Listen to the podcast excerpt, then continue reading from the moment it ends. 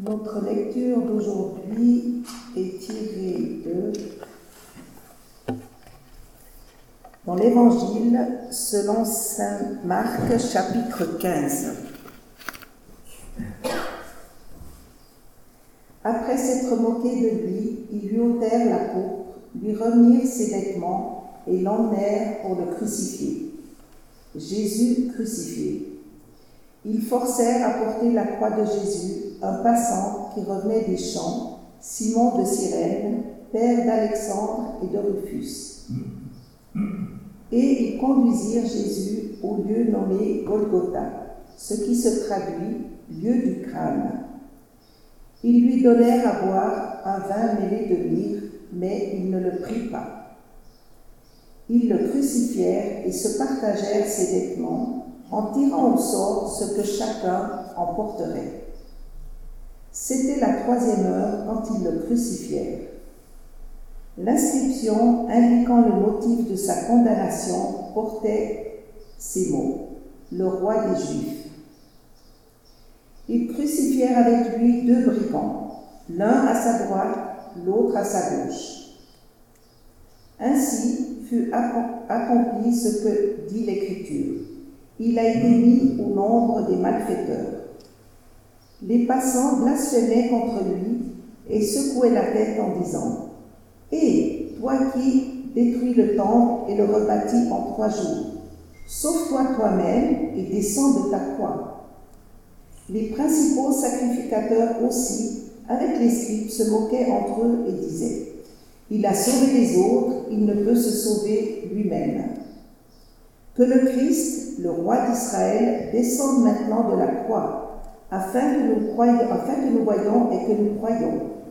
Ceux qui étaient crucifiés avec lui l'insultaient aussi. Le sixième heure, il y eut des ténèbres sur toute la terre jusqu'à la neuvième heure. À la neuvième heure, Jésus s'écria d'une voix forte Éloi, Éloi, lama sabachthani, ce qui se traduit Mon Dieu, mon Dieu, pourquoi m'as-tu abandonné? Quelques-uns de ceux qui étaient là l'entendirent et disaient Voyez, il appelle Élie.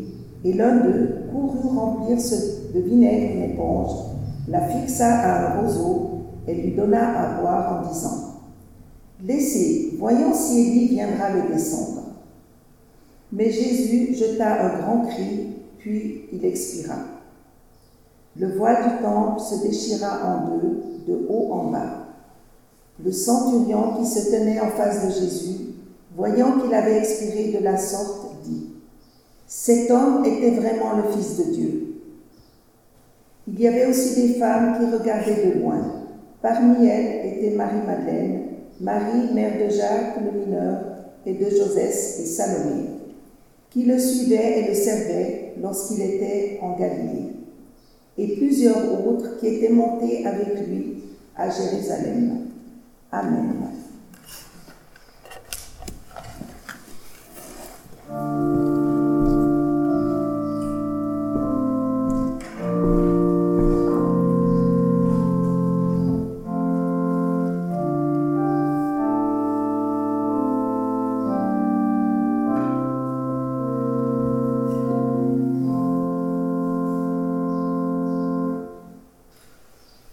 L'officier qui lui était opposé vit la manière dont Jésus expirait. Et il reconnut qui était en vérité celui qui venait de mourir. Cet homme était vraiment fils de Dieu, disait-il. Ce matin, je vous invite à vous poser devant la croix et de contempler celui qui est mort, qui y est mort. La croix est omniprésente chez nous, sur les clochers des églises, au carrefour, dans, dans certains sommets de nos montagnes. On a tenté d'éliminer des toits des églises ces croix, en Russie par exemple. On les a enlevées des salles de cours et de classe dans les écoles, dans le canton de Fribourg. Même la haine que les portait Nietzsche n'y fait rien, la croix reste là, à nous questionner. Elle reste là, insupportable. Car la croix nous parle. La croix nous parle de nous, de Dieu, de notre relation à Dieu. Elle est là comme un fait.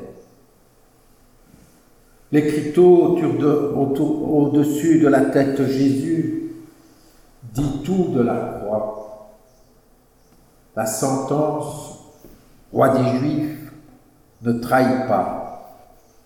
Il s'agit bel et bien d'un jugement. La sentence est claire, peine de mort. Et l'outil d'exécution pour tes crimes abjects, la croix est là. Ce qui est insupportable est de voir que celui qui est cloué ne devrait pas y être, pas le Fils de Dieu, mais les fils des hommes. Jean-Baptiste était d'une clarté effroyante. Qui vous a montré le moyen d'échapper à la colère qui vient? C'est clair, personne n'y échappera. Voilà la sentence insupportable pour l'humain qui ne veut dévoiler sa vraie nature, celle d'être ennemi de Dieu.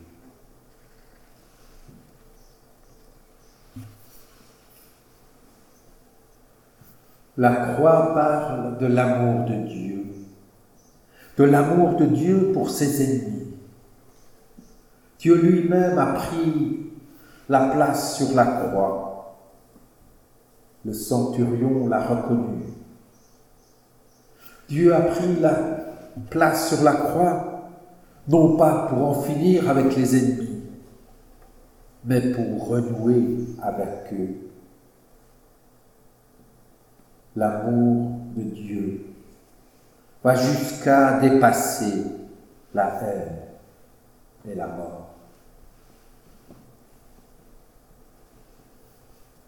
La croix de Dieu est le oui de Dieu à notre vie notre violence, notre goût de posséder, de dominer, d'abaisser.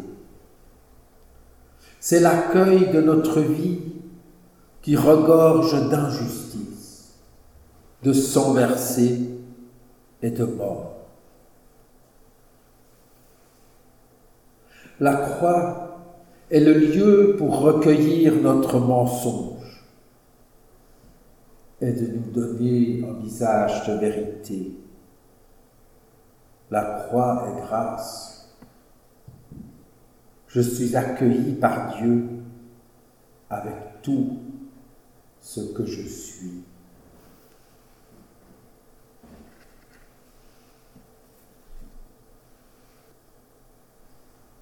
La croix dit notre vérité. Paul résumera. Ils ont tous péché et sont privés de la gloire de Dieu. Il y a une sorte d'égalité devant la croix. D'ailleurs, Jésus monte seul sur Golgotha. Les Romains ont dû réquisitionner un homme, un certain Simon, pour porter la croix du supplicié mais non loin, beaucoup de femmes restées à distance contemplent. Personne ne veut être tout près de la croix, et encore moins avec Jésus sur la croix. Nous restons prisonniers du mensonge originel. Vous serez comme des dieux. Alors que la vérité est que nous sommes des condamnés à mort. La croix est un puissant correctif à l'illusion que cela s'arrangerait. Il suffit de bien éduquer notre situation devant Dieu ne s'arrangera pas. Jamais. Mais la découverte que nous sommes tous égaux devant la croix nous ouvre un regard nouveau sur les autres, qui nous permet de pouvoir les accepter comme ils sont. Et une fraternité en vérité pourrait naître au pied de la croix et s'enraciner dans cette croix. Et surtout, une dignité nouvelle d'un monde à partir de la croix, dignité celle du Christ. La croix dit la promesse. J'ai vaincu, vous vaincrez. Le cri peut être celui de la douleur, de la mort. Mais un autre évangile traduit ce cri par la dernière parole de Jésus. Tout est accompli. Oui, tout est accompli. Cela se voit dans l'évangile de Marc, dans le rideau déchiré de haut en bas. Ce rideau qui sépare l'espace des humains et celui de Dieu. Désormais, Dieu peut vivre avec les humains et les humains avec Dieu. La croix nous dit le chemin. Il n'y avait pas de route et le Christ devient chemin. Il disait, spacieux est le chemin qui mène à la perdition, resserré le chemin qui mène à la vie, avait-il enseigné. À Vendredi Saint, nous découvrons la largeur exacte de ce chemin, celui de la croix. À la croix, la mort de Jésus devient passage, pas la croix exige obéissance. Elle m'interpelle et demande un oui de ma part. Un oui à l'opposition qui fait légion en moi. Mais comme Jésus avait chassé le démon légion, à la croix je découvre le oui et sur ce oui, je peux faire fond pour mon oui à moi. La fidélité de Jésus va me permettre d'aller avec lui jusqu'à dans l'inconnu.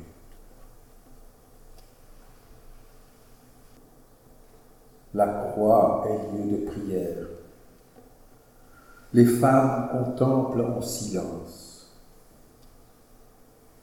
Mais c'est Jésus qui prie un cri,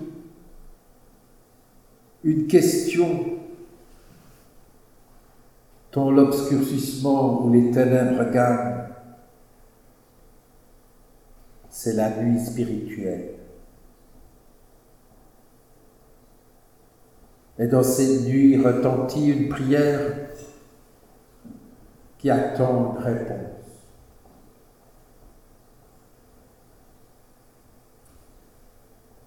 Et se dit la confiance que Dieu répondra.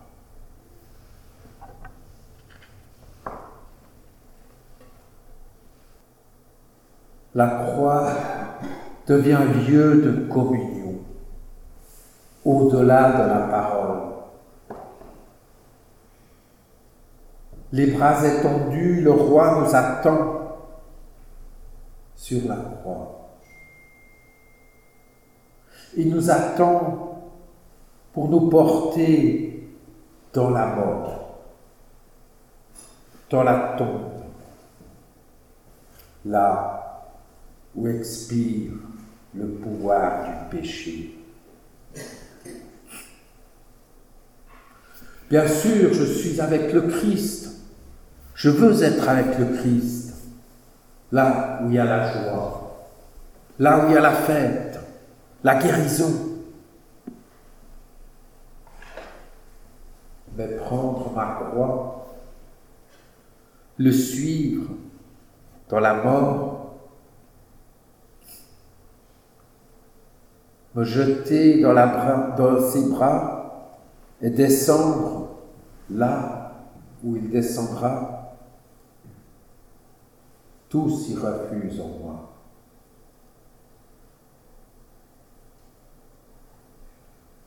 Mais ceux qui y consentent vont découvrir la splendeur de la croix. Le Christ va à la croix, va vers Dieu tous les jours de sa vie, car il sait que Dieu aura quand même le dernier mot de sa vie. Amen.